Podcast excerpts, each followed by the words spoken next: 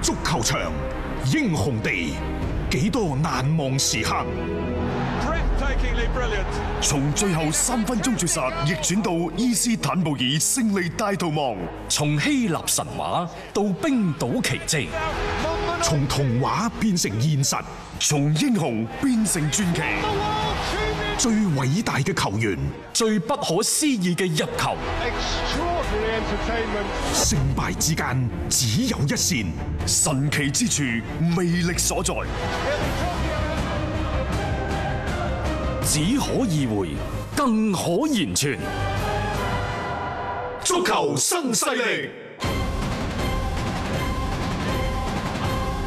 翻翻嚟係第二 part 嘅足球新勢力啊！誒、我哋唔傾呢一個嘅利物浦啦，利物浦啊，係唔傾利物都浦嗯講咗 成成半 part 嘅一個節目啊，嚇咁好多嘅可能一啲嘅誒睇法啊等等，其實今晚都阿斌哥會繼續會有直播㗎係嚇，嗯我今晚早就九點半，遲就十點會開第二 part 嘅直播嘅。誒、其實琴晚呢，喺較早之前有隊誒、嗯阿仙奴都出嚟，出嚟啦，阿仙奴作客呢就對住沙咸頓，咁、嗯啊結果上下半場各有一粒，喂二比零就擊敗對手。誒個、排位呢都起碼上升到第九位先。呢一輪嗰啲傳統 Big Six 啊，當然車路士同曼城直接對碰啊，其他嗰啲全部贏都晒 OK 嘅啊嚇，贏晒嘅嚇。咁啊，回歸到正常嘅一個表現先啦。啊呢場賽事係艾迪達出任阿仙奴主教練之後第一場。率領球隊英超聯賽第一場嘅客場取勝喎，大家留意喎。啊 等咗咁耐係嘛，都係第一場嘅客場嘅取勝。因為阿仙奴其實個客場曳呢，就已經唔係話今時今日嘅一個事情嚟啦。啊咁啊，上一場輸咗俾拜頓之後呢，其實都飽受咗幾多嘅質疑。誒好多名宿亦都係怒噴就話，而家呢隊阿仙奴係冇晒心氣啦，成隊波一啲都唔硬淨啦。咁、直到琴日幾場波，當然係對方門將先送大禮，俾咗佢哋係即係叫首開紀錄嘅一個機會啦。然之後就後邊你見到相對個場面都平淡啲啊即係阿仙奴呢場比賽。阿仙奴個呢呢隊波呢，同琴日即係同以前最大嘅唔同係咩呢？即係琴日佢哋誒放低咗之前嗰種所謂嘅有少少飄嘅姿態，嗯，因為又要靚，要威，要戴頭盔啊！我艾迪達翻嚟要揾翻嘅就係以前雲加嗰種嘅行雲流水嘅戰術嗯打法等等。咁所以呢，其實佢嘅中場係比較空虛嘅啊，就好似一個男人咁樣，你腰冇力，嗯你成日話自己好猛，係咯，你成日話自己過去幾威，你表現出嚟先得㗎話嘛。自己好得咁有咩用 啫？係咪？係咯，所以你與其係咁，你倒不如呢就扎定個心神，扎定後防個籬笆嚇，咁樣即係琴日佢係先解決咗個防守問題。嗯，我我實實際諗其際實啊艾迪達琴日呢就可以贏，就梗係皆大歡嗯喜啦，喜出望外啦。其實琴日艾迪達嗰個佈陣係諗住去一分嘅態度去嘅，嗯嗯即係喺一分嘅基礎上再考慮全取三分。嗯，如果唔係對方嗰邊嘅門將送禮失誤，可能就未必打得開呢個紀錄㗎啦。但係，與其係三連敗好，抑或係先喺第三場嘅賽事攞到一分好呢？即係艾力達琴日同之前最大區別喺邊度呢？就我感覺佢兩連敗之後，又或者喺呢個疫情兩年敗之後，我現實教訓咗佢，令到佢更加務實，以更加務實嘅態度去面對修咸頓呢個對手。嗯，都啱㗎啦。你而家要抖擻翻自己嘅嗰個精神啦，因為你嚟緊嘅賽事就剩低冇幾多輪，你嘅目標如果仲係瞄住一個歐戰資格，我講歐戰資格啦，唔一定歐冠啦，你起碼要去到聯賽嘅前七位。因為你要搏咧，就係話足總杯嗰邊到最後嘅冠軍都係歐戰區嗰啲咧，就會褪咗落嚟，係即係前七都有機會踢歐戰嘅。點解我哋話利物浦嘅打法更加之務實呢？你睇翻控球率，琴日阿阿仙奴啊阿仙奴啊，係阿仙奴琴日嘅控球率幾多啊？各位，百分之四十七嗯都唔夠。呢隊係阿仙奴嚟嘅你咩？覺得呢隊阿仙奴咁啊？佢對手係修咸頓喎。如果呢場賽事冇六四比，係你唔講自己係阿仙奴啦。嗯，但係點解呢隊阿仙奴放嘅姿態放到咁低呢？因為佢自己都深深咁明白對面嘅修咸頓都唔同你講控球嘅。嗯你要張飛繡花吹水嘅啫，係咪？如果修咸頓入超過百分之五十嘅控球率，咁又係自掘墳墓、嗯。自尋死路嘅啫。即係大家都其實打得係仲穩陣啲，要穩陣當中啦去搏一啲嘅機會啊，並唔係啊想將嗰個控球權呢長期喺擺喺自己嘅腳底下，誒反而係不利㗎呢樣嘢嚇，即係喺琴日嘅一個對壘當中，反而阿仙奴呢個出招可能令到修咸頓有啲始料不及。你與其場面好睇，嗯，抑或係實實在在咁攞分數，與其係三連敗，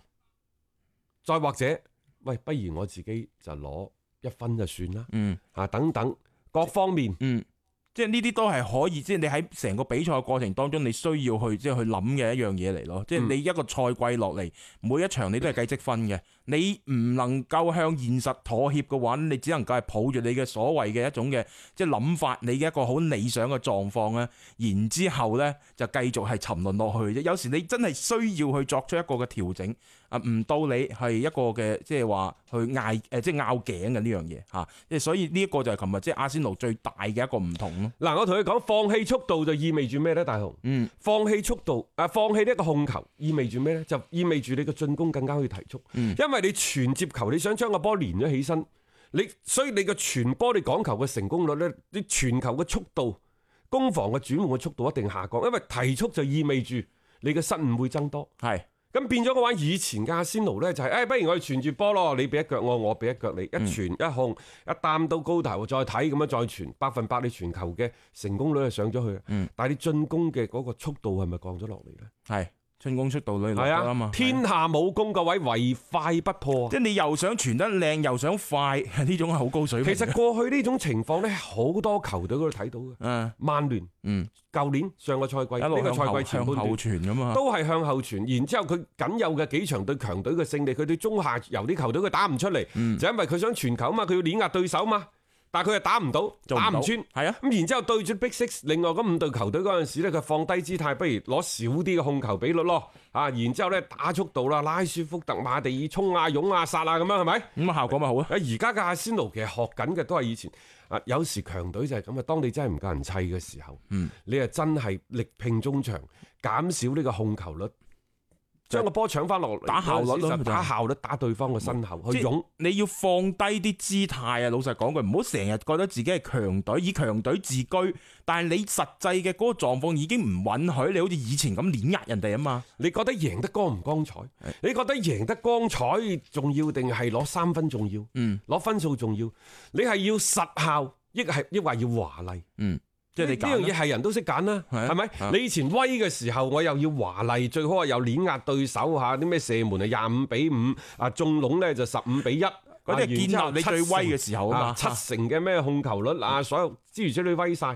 嗰啲梗係好嗯啦。但係當你冇以前咁威嘅時候，你又想贏波嘅時候，你只能夠放低姿態，利用一種更加實效嘅戰術去同對手周旋，從而取得三分。攞三分係緊要過你所有嘅嗰咩碾壓華麗㗎，各位。嗯係啊，所以係咪某程度上，艾力達嘅諗通咗啦，我覺得係即係對阿仙奴喺未來嘅呢幾場嘅比賽咧，係幾好嘅一個定調咯。即係起碼佢知道自己要做乜，成隊波整體你要係作出一個調整，而唔係再係一種好好高騖遠咁覺得我一定係可以殺到邊個邊個位置，一場一場嚟啦，打好你每一場比賽分數到一袋，你先有咁嘅資本去講其他嘢。我而家有啲擔心，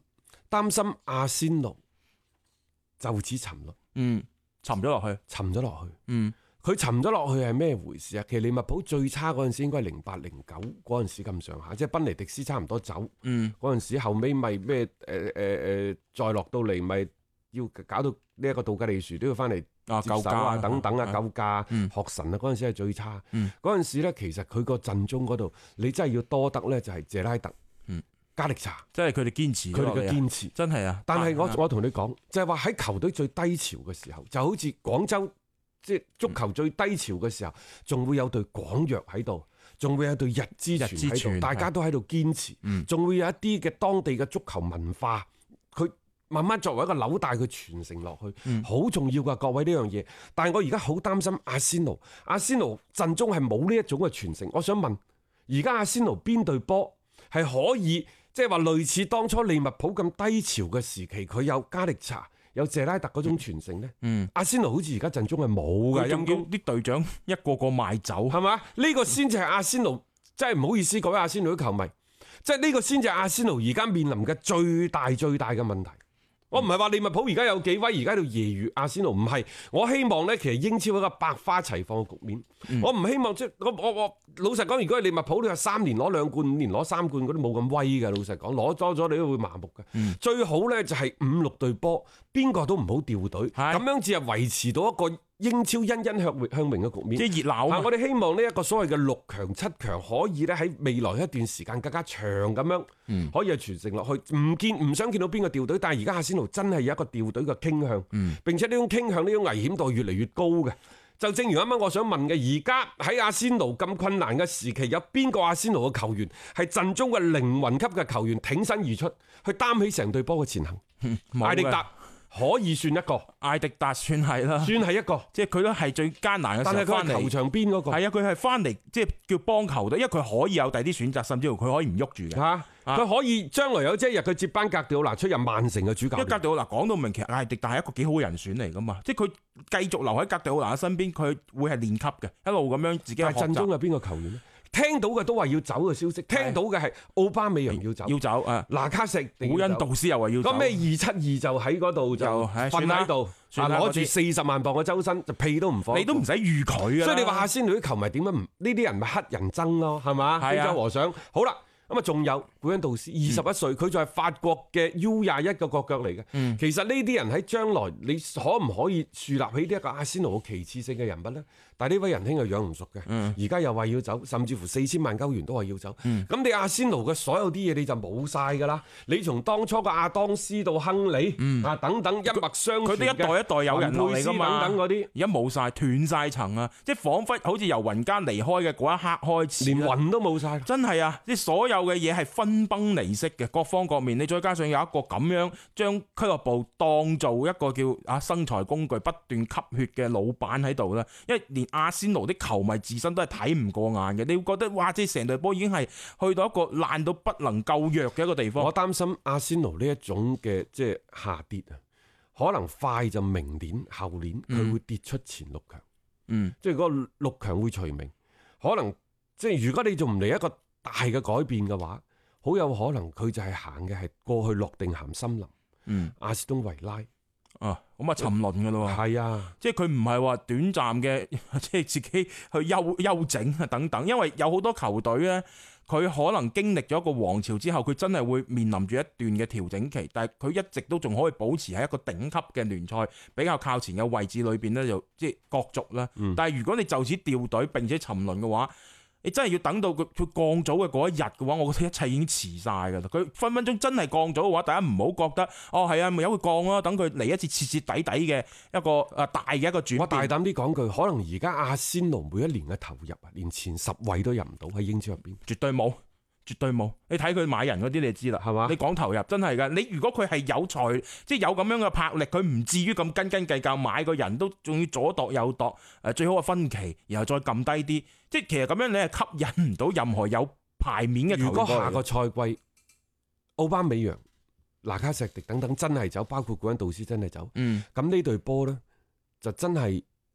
淪落到一隊中游球隊，甚至乎係一隊保組球隊啊！啊呢個真係唔願意睇到我哋。係冇錯，即係即係，但係你而家睇個款好似就係咁，即係就算琴日贏咗波啊嚇，大家會覺得就亦都僅此而已啦。如果你對手稍為即係硬淨啲，有嗰個攞分嘅決心，你阿仙奴係咪又可以打得好啲嗯咧？即係呢個我覺得都係即係阿仙奴嗰邊比較頭痕嘅一個地方嚟㗎。我係張達斌，每日傍晚六點到七點，我都會喺 FM 一零七七同大家做節目傾波經。除咗電台嘅節目，嚟微信搜索公眾號張達斌都可以睇到我喺公眾號每日更新嘅內容。另外，歡迎大家關注我嘅微信號碼，敲重點，唔係微信公眾號，係個人號啊！微信號碼係一三四一六三六孖五九八，一三四一六三六孖五九八。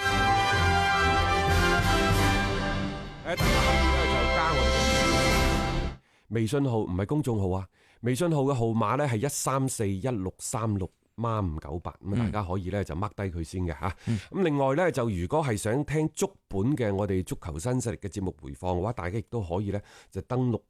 喜馬拉雅 FM 嗯直接係搜呢一個嘅足球新勢力，或者就咁張達斌都 OK 噶啦，嗯就有我哋嘅節目嘅專區，每日我哋節目之後呢，都盡快同大家咧就分享翻。啊係啊啦，咁其實同一時間呢，就我哋喺抖音今日嘅節目係做緊直播啦，嗯嚇、抖音有直播嘅視頻可以係睇到啦。咁、另外呢，其實除咗喜馬拉雅 FM 之外，荔枝 FM 啊、粵聽 FM 啊、蜻蜓 FM 等等，其實每日六點到七點。都可以呢，就喺線上嗰度係收聽到我哋嘅直播嘅。嗯我而家發現啦，就係呢幾日我哋加嗰、個加嗰個微信號呢，有幾個高峰期嘅。嗯，第一呢，就係而家六點到七點。即係節目播出期啊節間，目播出期間，宣傳聲帶出街，大家就會加。嗯其次呢，就係晚黑嘅十二點零一點，嗯，好多朋友呢都係聽呢一個嘅有啊呃回放，回放。係啊仲有呢，好多好多時候呢就不定期咁加，譬如話我琴日瞓醒到今日有三十幾個人加，嗯，越我估計大家可能都係聽呢一個嘅隨時聽我哋嘅喜馬拉雅嘅專區等等。好多人一路咁聽㗎嗯啊，總之一一誒一句講晒，真係多謝呢，就係各位聽眾、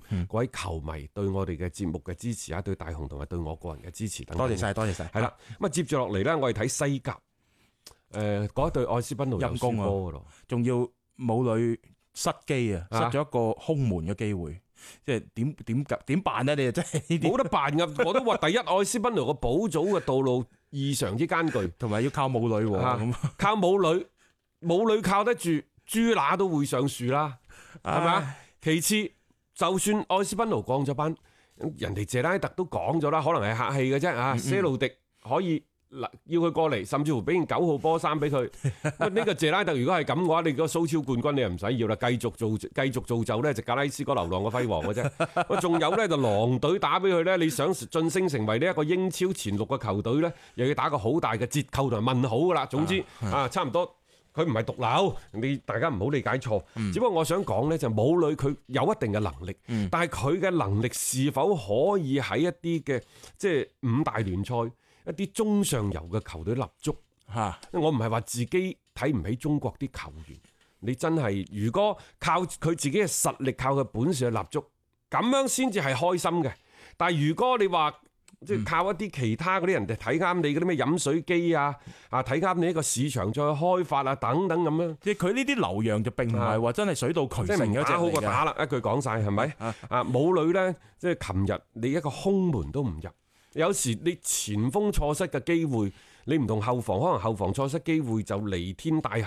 點補都補唔翻。但係你而家喺咁嘅補組嘅關鍵時候，你前鋒面對空門都唔入，咁啊難難即係你係難怪啲隊友，係啊包括啲媒體對你開炮狂轟㗎啦。即係再加上之前我哋都講過咧，就因為母女嘅原因咧，成日安排愛斯賓來踢一啲 中午場啦，即係積積埋埋，肯定會有好多嘅一啲即係可能唔係好滿意嘅情緒咧，就蔓延咗出嚟嘅。咁啊就等啊等你呢一下嘅啫，一唔掂嘅話咧，好多嘢就會爆發㗎啦啊！包括隊友對佢嘅公開嘅指責大啦，衛盧比斯啊，喂，大衛盧比斯係點同佢講噶？根根本上咧就公開指責武磊嘅表現，即係話我哋喺一啲球隊嗰度好少睇到有啲球員，嗯，去公開去講自己嘅隊友。佢講嘅時候咧，已經意味住咧，第一呢、個隊友真 係即係忍無可忍，忍唔住其次咧啊更衣室已經亂咗啦。係冇錯啦啊。佢兩連敗之後，呢隊愛斯賓奴，我同大家講，兩連敗之後，愛斯賓奴更衣室已經亂咗噶啦，人心散咗個隊伍，根本上帶唔喐啊，嗯，根跟住本帶唔喐。即係跟住落嚟啲比賽，你都唔使指意佢哋有啲乜嘢嘅，即係嗰啲所謂嘅求生嘅動力係爆發出嚟，因為大家好似就係睇住一齊一齊衰咯，反正就坐咗喺條船上面，啊每日體育報話，佢話母女只係需要稍微伸一伸腳，嗯佢伸咗㗎，呢、個波就將送入球門㗎啦。但咁簡單嘅事情，佢就係辦唔到。 佢佢踢到個波嘅，咁但係佢又咁啱真係省咗對方嘅門將，咁阿斯布就話呢個波唔入，比入仲難。即係呢啲就係嗰啲網上球迷講啊，我奶奶煎過都會煎啊。 就係呢呢啲嘅入波下成日調侃嘅就係呢種，以前經常出現喺啲咩史特靈啊等等嘅球員身上，咁唔通而家母女都要做快樂男生吓？咁喺對補組波當中做快樂男生，其實係一啲都唔快樂嘅喎，係只會俾隊友係橫加指責，即係開到聲嘅話，你之後賽事你叫艾比拿度究竟用仲用唔用母女啊？仲仲信唔信呢一位嘅前鋒球員？但係咁喎，你愛斯賓奴自己本身都屬中無大將，廖化當先鋒啦。母女而家係陣中嘅最佳射手。嗯當然啦，呢、個最佳射手係咪因為要就你嘅北京時間呢度？嗯，啊，即係一定要俾佢上場，仲要踢到起碼係五十分鐘、六十分鐘打上呢等等。啊你要爭奪呢個市場，你爭奪呢個市場有乜用啫？我想問愛斯賓奴，你都降咗班啦，仲有一樣嘢啊，佢都搞唔清楚狀況嘅。你有時爭呢個市場嗰、個時間係咪真係咁咁適合我哋即係去去追捧嘅一個時段呢？即係佢可能覺得就係、啊，好多人會睇咁，然之後就即係一個最大嘅市場效應。仲有而家喺互聯網時代啊，如果你嘅受關注程度高啊，啊，你今日打完呢場波，聽日所有嘅數據就擺咗喺你老細面前㗎啦。係啊，冇錯啊，即係你有有時有啲嘢你可以。你再去權衡一下，同埋你喺真係要補組嘅嗰個關鍵期嘅當中，你有啲嘢係咪要捨棄下？西甲聯盟呢係想開拓亞洲市場，想開拓呢一個中國市場。喺佢哋知道母女有一個波，嗰、個嗰個效應可能比孫興文等人啊咩日本、韓國嗰啲球員入十隻波都要勁。但係西甲有西甲嘅考慮嘅喎，嗯嚇，即係就算你愛斯賓奴降咗班，你只要將母女留翻喺西甲其他球隊，佢西甲嗰度同樣佢喺呢一個遠東地區嘅拓展能力，佢係唔會絲毫受損嘅喎。係啊，佢點解一定要你愛斯賓奴呢隊波即係啫？受傷到到最尾嘅都係愛斯賓奴啊嘛。佢哋自己不過好彩，誒、啊可以肯定一樣嘢咧，各位係咩咧？愛斯賓奴嘅球迷一定冇母女嘅球迷多。嗯啊，絕對。 一旦佢嚟得隊之後，喺中國基本上愛斯賓奴可能佢啲消息都已經係少得好緊要啦，好可憐啊！呢、個就係母女效應咯。一個球員其實係帶動咗一批嘅球迷，所以我哋節目通通常都講啊，其實喺中國嘅最值錢嘅係我哋呢一批球迷， 就係、因為有龐大嘅球迷嘅基礎去支撐住一個並唔算話好成熟，亦都能力唔係好好嘅，即、係、我哋嘅中國嘅呢個球壇，所以令到其實好多嘅外來嘅一啲嘅力量會覺得，哎呀呢度仲係大有可為嘅，所以呢個就係點解會造成母女去到愛斯賓奴嘅呢一種嘅效應，但係事實上對愛斯賓奴本身咧唔算話一個真係太大嘅一個提升嚟嘅啊！睇下佢啦，嚟緊嘅賽事其實嗰個難度都幾大嘅，你要補組啊，加多兩錢肉緊先得啊！足球新勢力，味道好到極。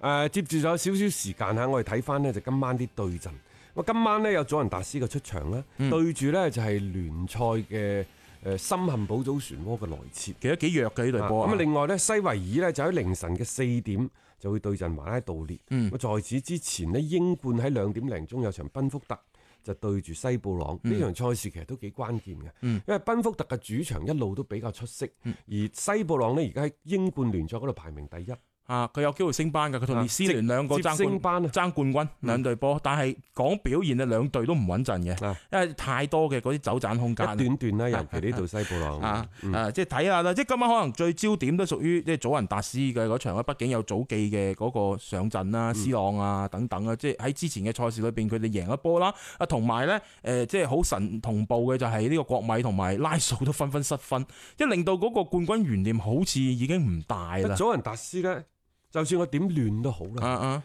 佢硬係好似喺聯賽嗰度呢，佢個表現，即係就算喺杯賽出局又好，或者係遭受幾大嘅創傷都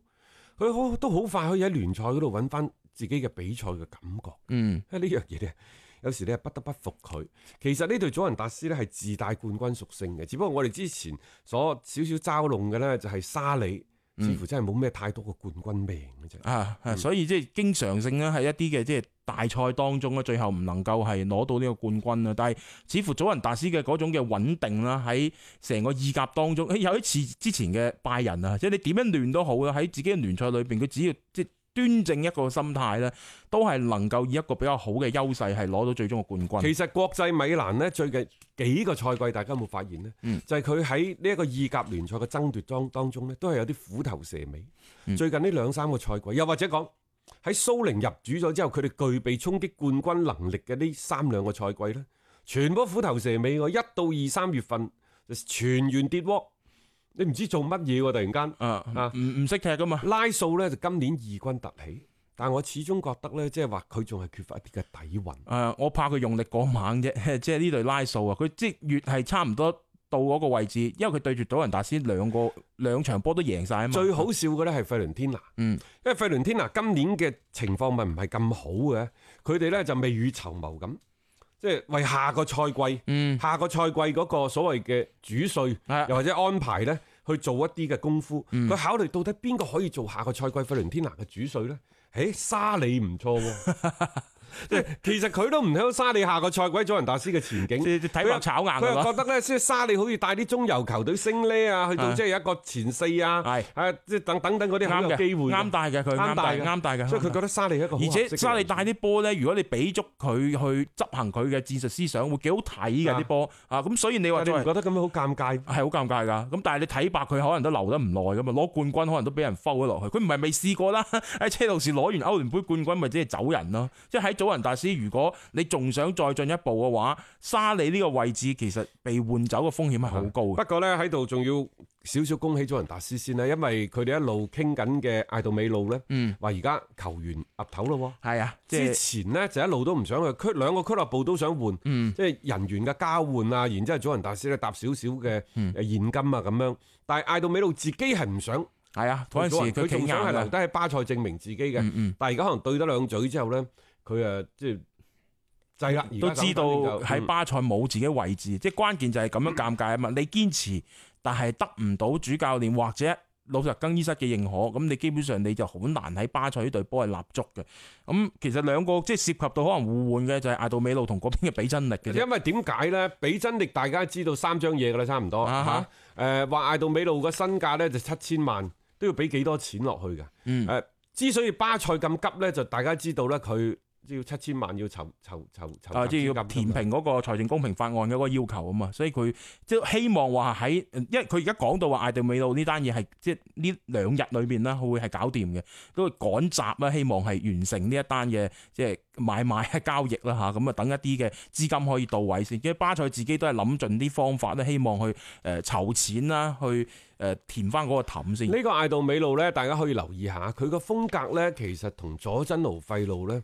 有啲咁多似㗎，嗯有少少似。 啊，你可以將佢視之為咧就佐真奴費路嘅接班人。嗯其實喺沙利嘅體系嗰度咧，佢係真係好需要一個咁樣嘅人嗯選，亦、就話誒呢啲中場嘅控制啊、直塞球啊，即係一個節奏嘅把控，你你要理解咗沙利嘅嗰種嘅戰術至得。嗯但係咁啊，僆仔嚟到即係山頭林立嘅祖雲達斯，是否即係可以喺更衣室？啊坐得穩喺球隊打出一片天呢，呢、個其實要冒好大嘅風險喎，大家留意喎嚇。嗯，OK，咁啊，至於今晚嘅表現呢，大家亦都去睇睇咧呢個祖雲達斯嘅狀況啦，啊同埋稍後八點鐘繼續會有北單體育嘅節目，同大家去詳盡分享下今晚比賽嘅一啲前瞻嘅。我哋聽日同一時間繼續有足球新勢力。